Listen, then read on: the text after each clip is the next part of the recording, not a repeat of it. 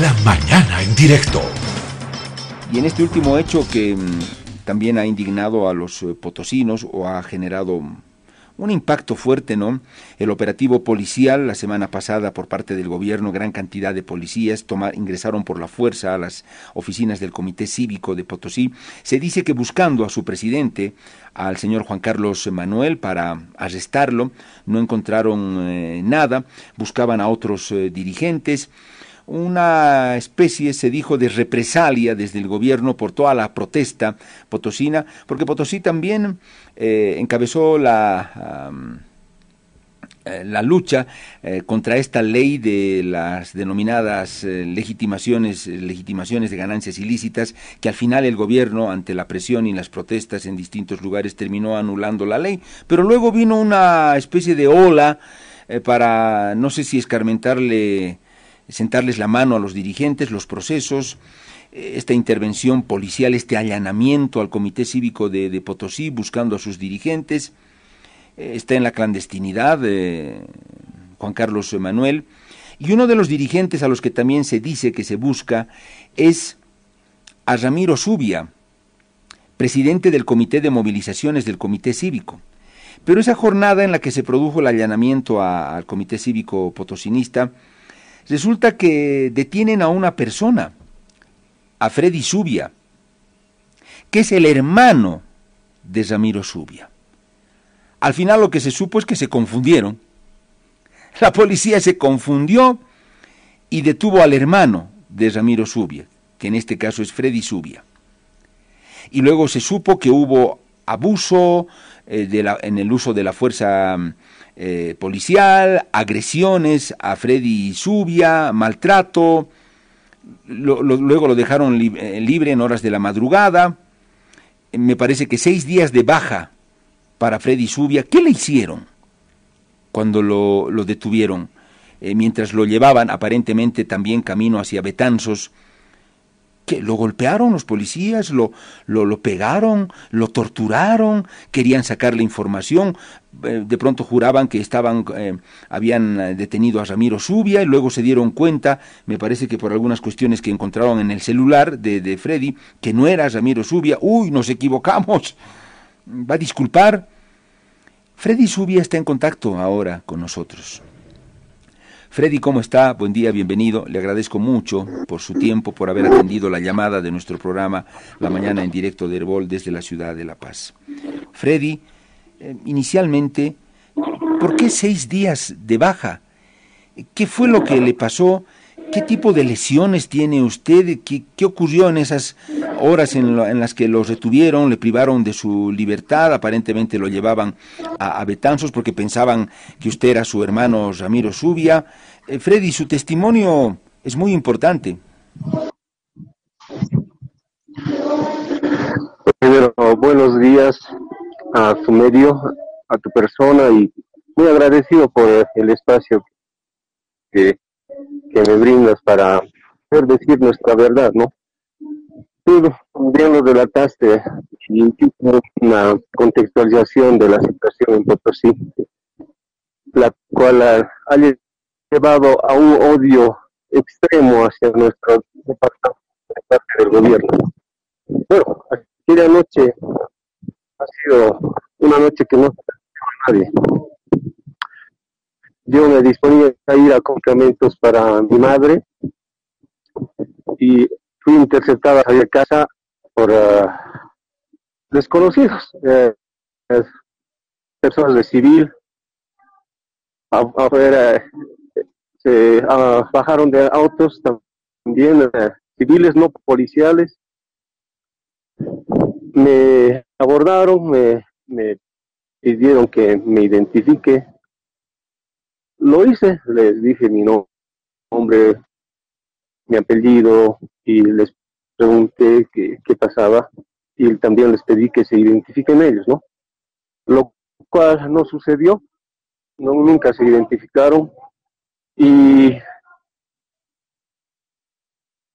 me pidieron abordar el, uno de los vehículos. Entonces yo me opuse porque yo les dije, ¿por qué debería hacerlo? No lo voy a hacer. Eh, primero muéstrenme qué tienen contra mí? ¿Quiénes son ustedes? Entonces, ahí me dijeron de que había una, un mandamiento de aprehensión contra mi persona.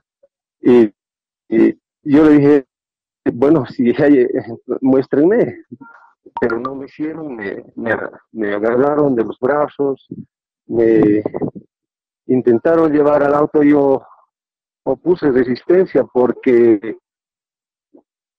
al principio yo creí que era un secuestro porque no, no se veía ningún rastro de que fuesen policías, ¿no?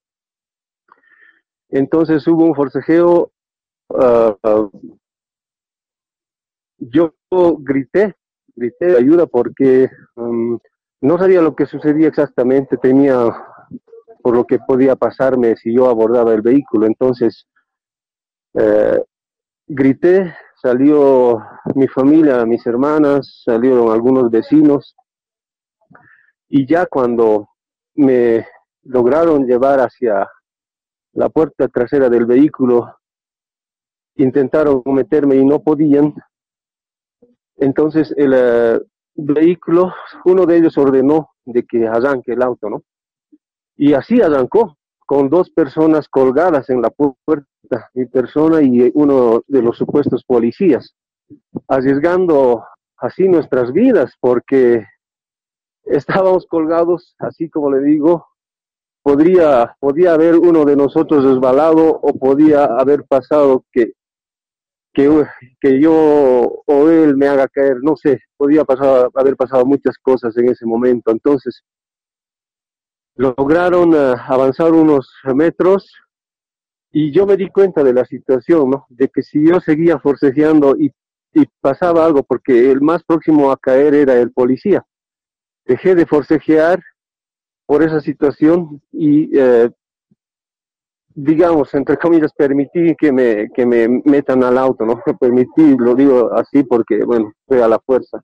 Sin embargo, eh, ya en, esos, en ese transcurso que, que, voy narrando, recibí varios golpes, varios golpes en la cabeza, en la espalda, en la cara, en las rodillas, eh, en fin, en todo el cuerpo, ¿no? Eh, Freddy Subia, que es el hermano de Ramiro Subia, presidente del Comité de Movilizaciones del Comité Cívico de Potosí, nos está dando su testimonio del drama que tuvo que atravesar, porque lo confundieron con su hermano.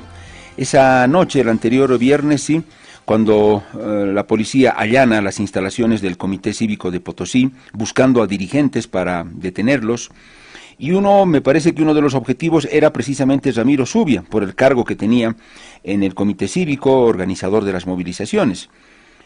Eh, interceptan, llegando ya a su domicilio, a su hermano, a Freddy Subia, pensando que era Ramiro.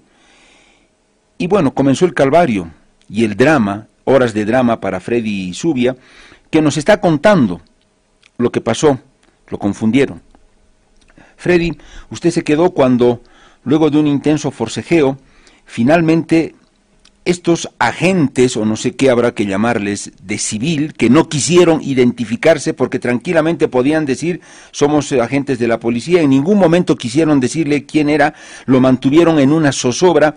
No sé si eso es parte del inicio de lo que podría constituir una tortura a una, a una persona. Nunca le, esclarecieron qué estaba pasando, quiénes eran, por qué lo, lo, lo habían, eh, lo estaban privando de su libertad y querían meterlo a un vehículo. Freddy, lo suben finalmente al vehículo y, bueno, las investigaciones dirán si eso entra en la figura también de la tortura.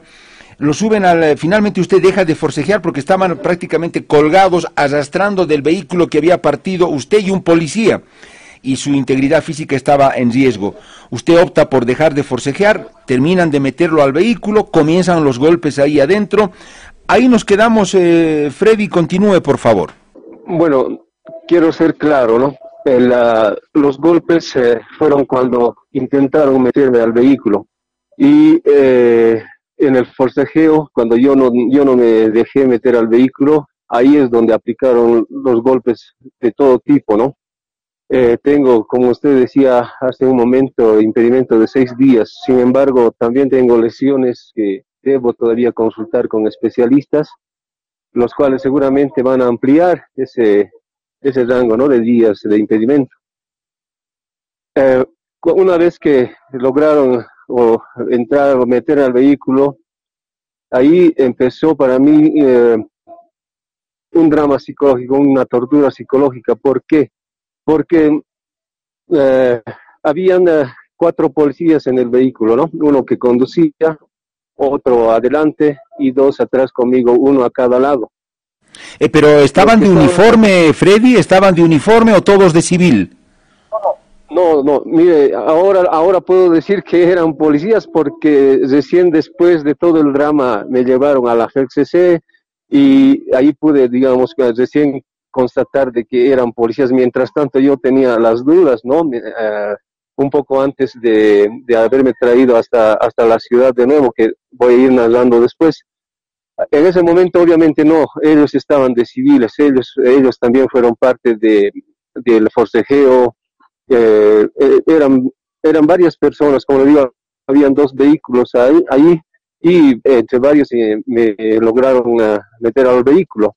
En el vehículo ya fue otro tipo para mí de sufrimiento, ¿no? Porque, eh, como le digo, me tenían así agarrado bien fuerte y eh, no me respondían nada.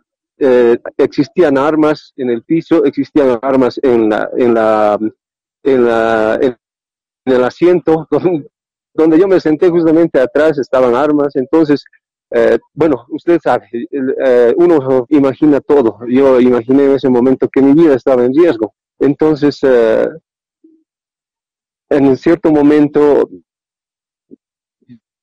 yo era a preguntar, ¿no? ¿Por qué, por qué me estaban llevando y etcétera? Y me dijeron, tú eres Ramiro Subia. Yo les dije, no, no soy Ramiro Subia. Y están cometiendo un error. No soy él. seguramente una confusión, etcétera. Entonces, eh, eh, ellos eh, obviamente no creyeron, me siguieron conduciendo hacia afuera de la ciudad, hacia la salida Sucre. Pasamos la tranca de Carachipampa y en este transcurso yo todavía no estaba enterado, mi hermano que es abogado, junto con otros colegas, se habían ya apersonado a la FCC y al comando de la policía a reclamar y explicando que se habían confundido de hermano.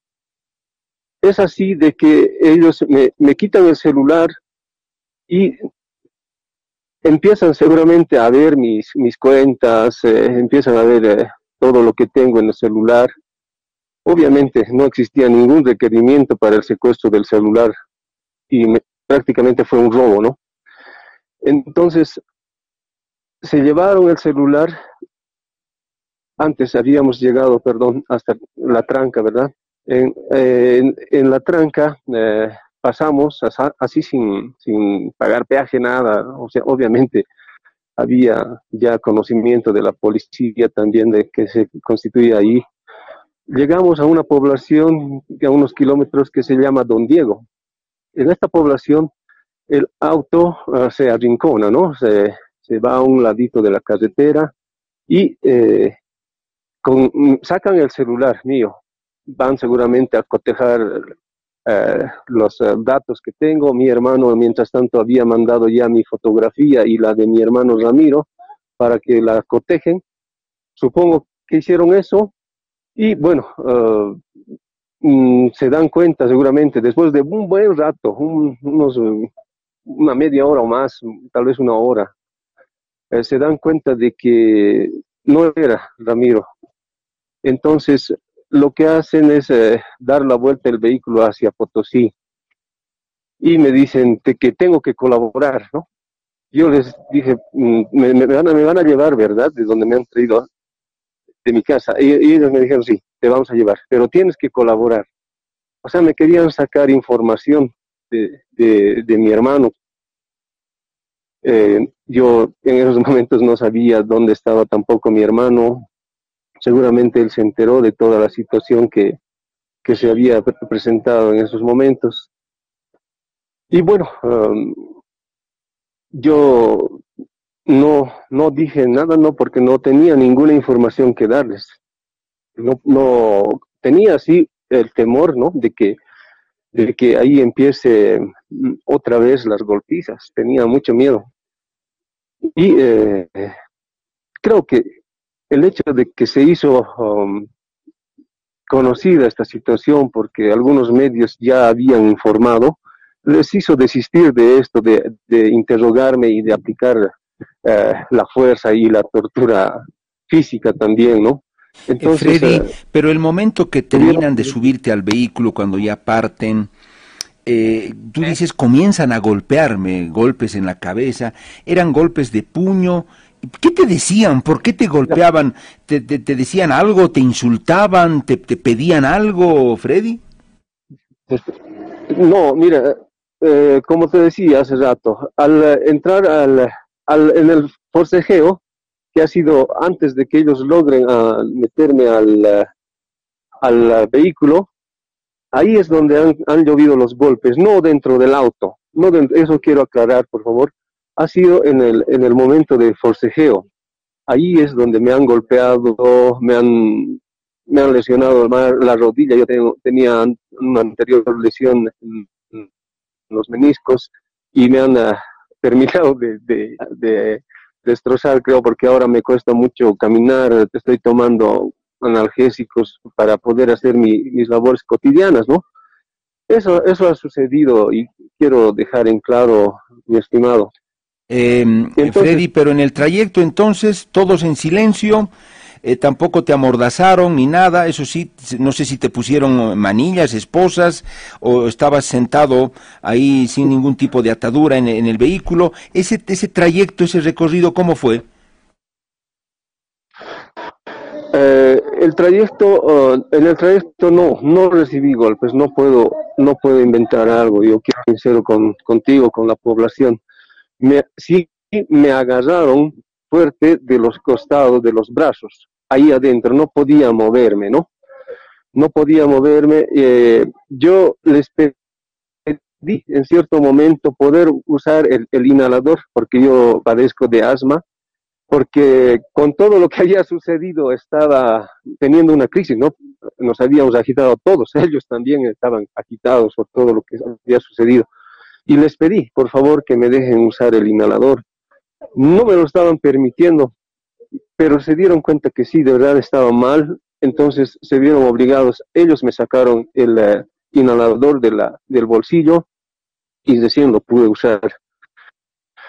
Eh, Freddy, no, no, no pediste abogado, no les dijiste, oigan, quiero a mi abogado, permítanme llamar a alguien, quiero hacer una llamada, decir que me, me están eh, secuestrando, no sé qué, o si ustedes son policías, ¿dónde me están llevando?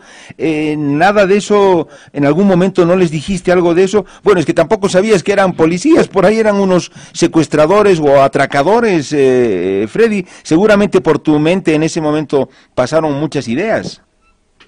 Sí, sí, en efecto, yo, yo pedí que me dejen utilizar el celular, que quiero llamar a, a mi abogado.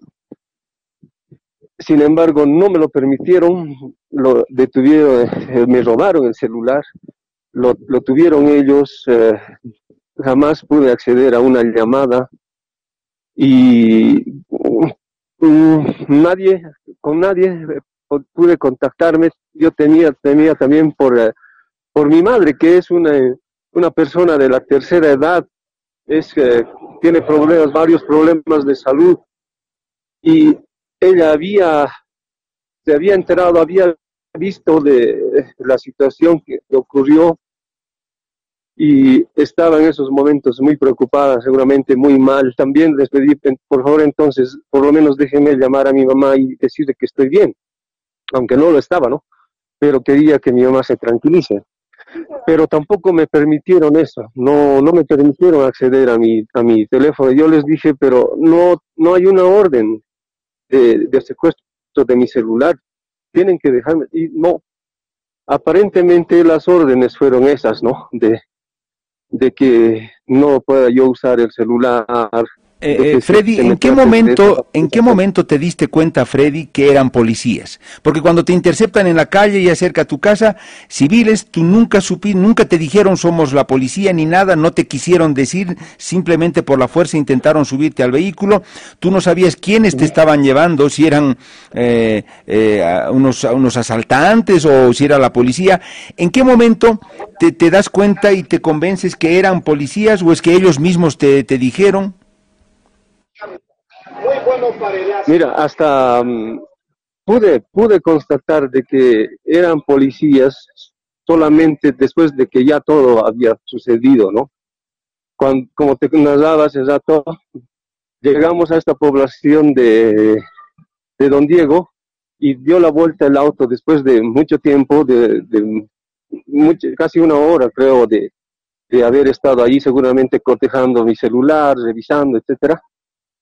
Entonces, de ahí eh, sucedió esto, que el auto había calentado, el motor había calentado y se vieron imposibilitados de avanzar en plena carretera. Entonces, eh, avanzaron unos metros, el auto calentó, luego esperaron que enfríe el auto, me trasladaron eh, un poco más, pasando la tranca de vuelta, ¿no? Y ahí volvió a calentar y en ese, en ese momento pidieron que alguien los recoja. Eso por lo menos yo había deducido de lo que se hablaba, ¿no? Y eh, es ahí, eh, después de un buen rato también, que aparece un vehículo policial, recién, un, vehículo policial. Ahí recién pude eh, creer que un eran policías ellos, porque mientras tanto ellos hablaban en clave, obviamente, cuando se comunicaban. No sé si te llevaron primero a la FELCC, allá en Potosí, y, no sé si luego te enteraste por qué razón deciden llevarte a otro lugar, porque estabas saliendo de la, de la ciudad. ¿Esa parte la pudiste comprender? Primero a la FELCC, no sé si llegando a la FELCC te bajaron del vehículo o solamente fue una parada, Freddy. No, nunca, en ningún momento antes eh, de salir de la ciudad fuimos a, a la FEXC o cualquier otra um, otro puesto policial. Directamente me llevaron hacia, hacia la salida Sucre y como te digo, llegamos a la población de Don Diego. entiendo que como ustedes también se habrán enterado, a fumar y lo llevaron a Betanzos, ¿no? Aquella, aquella noche. Entonces, eh, supongo que también se me dirigía hacia esa población. Em, Freddy, y cuando ya en el, en el retorno, ¿dónde te dejan? Eh, en, la, en, la, puerta ahí cerca a tu casa, como te habían dicho, o dónde te dejan y qué hora era además? Mira, me, me, dijeron eso, pero no, no, pasó. Me llevaron a la FEXC luego de varias paradas también, porque en la FEXC al parecer había la, estaba la prensa esperando novedades. Eh, sin embargo, nadie sabía que iba a llegar allá. Entonces eh, esperaron que la prensa se vaya y eh, nos detuvimos en un momento en la zona del cementerio Ahí vino un policía um, de otro vehículo policial y me, dijo, ¿no? ¿Tiene, ¿Dónde está tu hermano? Me, preguntó queriendo sacarme también uh, uh, información, ¿no? Que obviamente ni la tenía. E, es así que esperando todo ese tiempo, recién me llevan, habrá sido la once y media, doce, imagino, no, no estoy muy seguro, perdí la noción del tiempo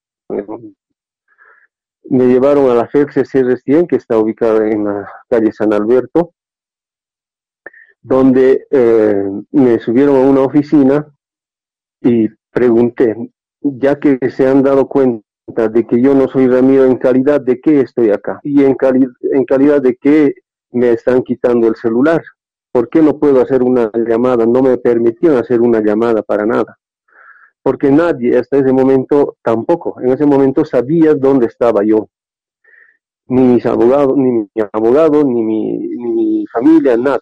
Entonces eh, me mantuvieron así eh, en, esa, una oficina Eh, mientras tanto me buscaba mi, mi familia, mi hermano que es abogado, no me permitieron usar el teléfono, no me permitieron hacer ninguna llamada también ahí. Yo les dije, no existe ninguna orden para que se detenga mi celular. Démela, démelo el celular, quiero llamar a mi mamá por lo menos, por decirle que estoy bien. Y tampoco se permitió. Eh, luego vino un, eh, bueno, antes me, vino un suboficial que, supuestamente estaba a cargo de la situación y me dijo, bueno, está bien, vas a llamar. Y hizo un amague de, de, darme el celular. Sin embargo, al parecer recibió órdenes, no sabemos de quién, de que no, no se me permita esta llamada. Es así de que transcurridos, no sé, una hora supongo, también ah, en, esa oficina, eh, llega otro suboficial que, había, eh, que habría reemplazado al que estaba a cargo antes y me dice que bajemos a otra oficina. Y en al caminar eh, me dice que había llegado la, la orden de secuestro ¿no? de mi celular. Entonces, eh, al bajar las gradas, de casualidad encuentro a mi hermano que me estaba buscando y a los a, sus colegas abogados. De casualidad, no ha sido no ha sido que les han informado que yo estaba ahí nada. Entonces eh, nos eh, nos llevan a una oficina para que se llene se llenen todos los eh, los las formalidades, ¿no? Para que el celular secuestrado se quede. Y yo también a este a este señor, a este suboficial le, le, pedí que me deje llamar a mi mamá, que me permita, por favor, ella está mal, por favor, permítame decirle que estoy bien, que ya voy a ir a casa. Y sabe, sabe cómo actúan ellos, como el anterior, me dijo, sí, está bien, pero llenaremos este formulario. Yo le dije, si le doy, eh, si llenamos el formulario, usted ya no me va a dar el celular, ya no me va a prestar. Y él me dijo, no, no, te voy a prestar, te voy a prestar todo así como, como cualquier, perdón la palabra, pero como los parfacos me, habló, me, dio, digamos, eh, me engañó, así. Entonces, eh, mm, eh, llenamos el formulario, lo firmé y le dije, ahora me da tu... Él dijo, no, no, me dijo, no, pero usted ya, ¿a quién quieres llamar? Él, él, quería elegir a quién voy a llamar, él quería marcar a quién voy a llamar, no me quería permitir la llamada, una llamada privada, si se quiere, de ningún modo, no, no lo permitió. Entonces, bueno, yo le dije que eh, estaba actuando mal y también los abogados le dijeron que estaba actuando mal, que eso, eso fue un robo, fue un robo del celular también. Eh, Freddy, en todo el trayecto, cuando, en todo el tiempo que estuviste dentro de ese vehículo, te hicieron preguntas porque te dijeron tienes que colaborar nos tienes que colaborar. Eh, obviamente seguro te preguntaron sobre el paradero de, de, Ramiro, eso ya nos dijiste, les respondiste que no sabías nada. ¿Te hicieron otras eh, preguntas más? Eh, ¿Hablaron cosas entre ellos? ¿Por teléfono? ¿Pudiste percibir si hablaron con alguien, con alguna autoridad que les dijo algo? Pero a ti, ¿qué te pidieron? ¿Qué, qué preguntas te hicieron? ¿Qué querían? En realidad fueron ah, bastante mm, escuetos conmigo, no, no tuvieron de ese, una conversación de ese tipo, ¿no? De, de, de, de, decirme qué, qué, es lo que va a pasar, qué, qué, están buscando, digamos así claramente, no, o sea, ellos me decían que, que tengo que colaborar, ¿no? Pero yo no sabía cómo colaborarles, la verdad. Entonces, sí, e, esa, esa fue la presión de que querían sacarme información y fue en, en, eh, en momentos repetidos que sucedió esto una vez que se dieron cuenta de que yo no era Ramiro. Esa presión sí hubo. Eh, y bueno, eh, en cierto momento, antes de que pueda venir el vehículo de, la policía, yo temía de que sí se me iba a torturar eh, en un interrogatorio. ¿Por qué? Porque yo ya había, yo sabía ya de un caso precisamente que, que, que había sucedido esto eh, que tiene que ver con estos, eh, esto, ese tema de, los, de, las movilizaciones. Entonces, eh, tenía, tenía de que iba a pasar. Entonces, sucedió de que no, al, al, ver que yo no tenía ninguna información también porque revisaron el celular, dejaron de insistir en cierto momento ya llegando a la ciudad también, ¿no? Ya no, ya no me presionaron tanto, a excepción del policía que te, que te dije que luego, luego llegó de otro vehículo y me preguntó, ¿no? ¿Dónde está tu hermano? Y bueno, eso es lo que sucedió. Luego, en la FXC tampoco me hicieron ninguna, ninguna pregunta.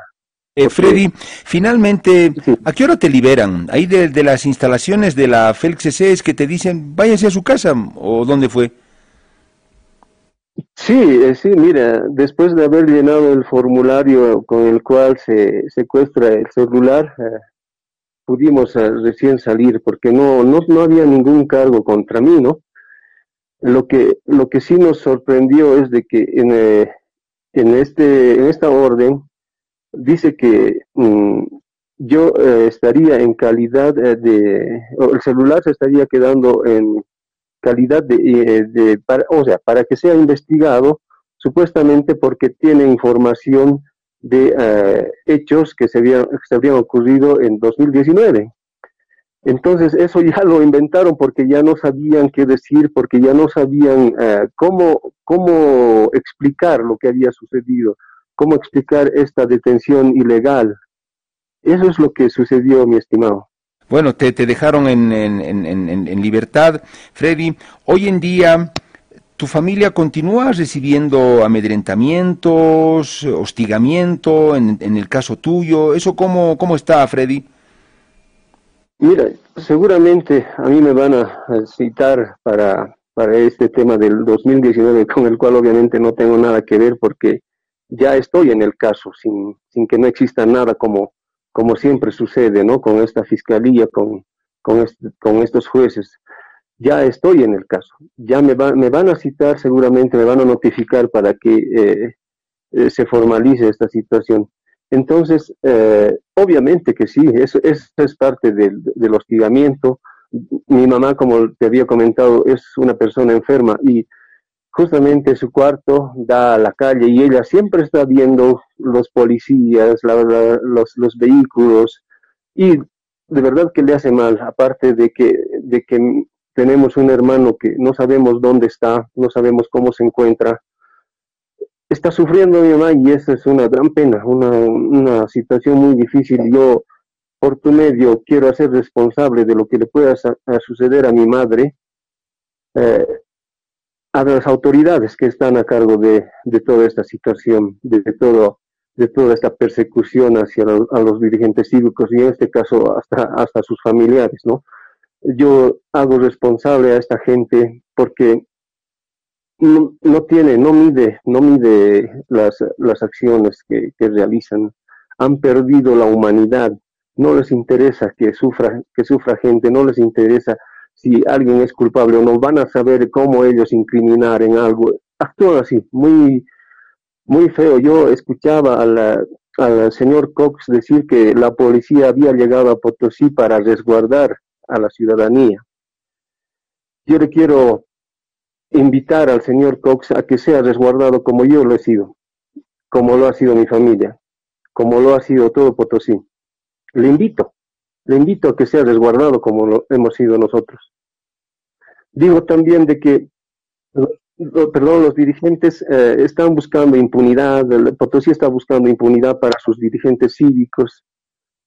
Yo le quiero decir, impunidad es el caso Las Londras, donde hasta ahora solo hay un detenido sabiendo dónde están, sabiendo cómo han actuado, sabiendo que son de verdad ellos grupos irregulares que aplican violencia pero no a un inocente, a alguien que no tiene que ver, sí, lo pegan, lo, lo maltratan. Y esto de verdad eh, no es, no es admisible. Dicen que eh, no podemos someternos a la justicia.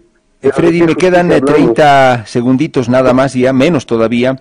Freddy, ¿se comunicó Ramiro Subia con ustedes? ¿Saben algo de él? Por lo menos les dijo, estoy vivo, está en la clandestinidad. ¿Qué saben? Muy cortito, Freddy. No, lamentablemente no sabemos nada de él y es precisamente uno de los dolores que mi mamá está sintiendo en ese momento, ¿no? No, no poder, eh, y como familia también, no poder saber de él, por lo menos que nos diga que está bien. Estamos en esa incertidumbre, ¿no? Que también es, mm, muy delicado. Freddy, te agradezco mucho por el testimonio, porque aceptaste hablar con nosotros. Yo valoro tu tiempo, Freddy. Espero tu pronta recuperación y cuando sea necesario te contactaremos una vez más. Freddy, un gusto, lo mejor para ti y tu familia. Sí, muchas gracias. Si me permites, por favor, dirigirme a la ciudadanía, solo con un pequeño mensaje. Hace un tiempo alguien dijo que sigue en la línea de Fidel y Chávez y que nadie más puede opinar al respecto. Y sí, estamos camino a ser como Cuba y Venezuela, ya lo estamos comprobando. Entonces, cada boliviano tiene que analizar y tiene que pensar si es lo que quiere para su familia, si es lo que quiere para su futuro. Eso es todo. Muchas gracias. A ti, Freddy. Muchas eh, gracias.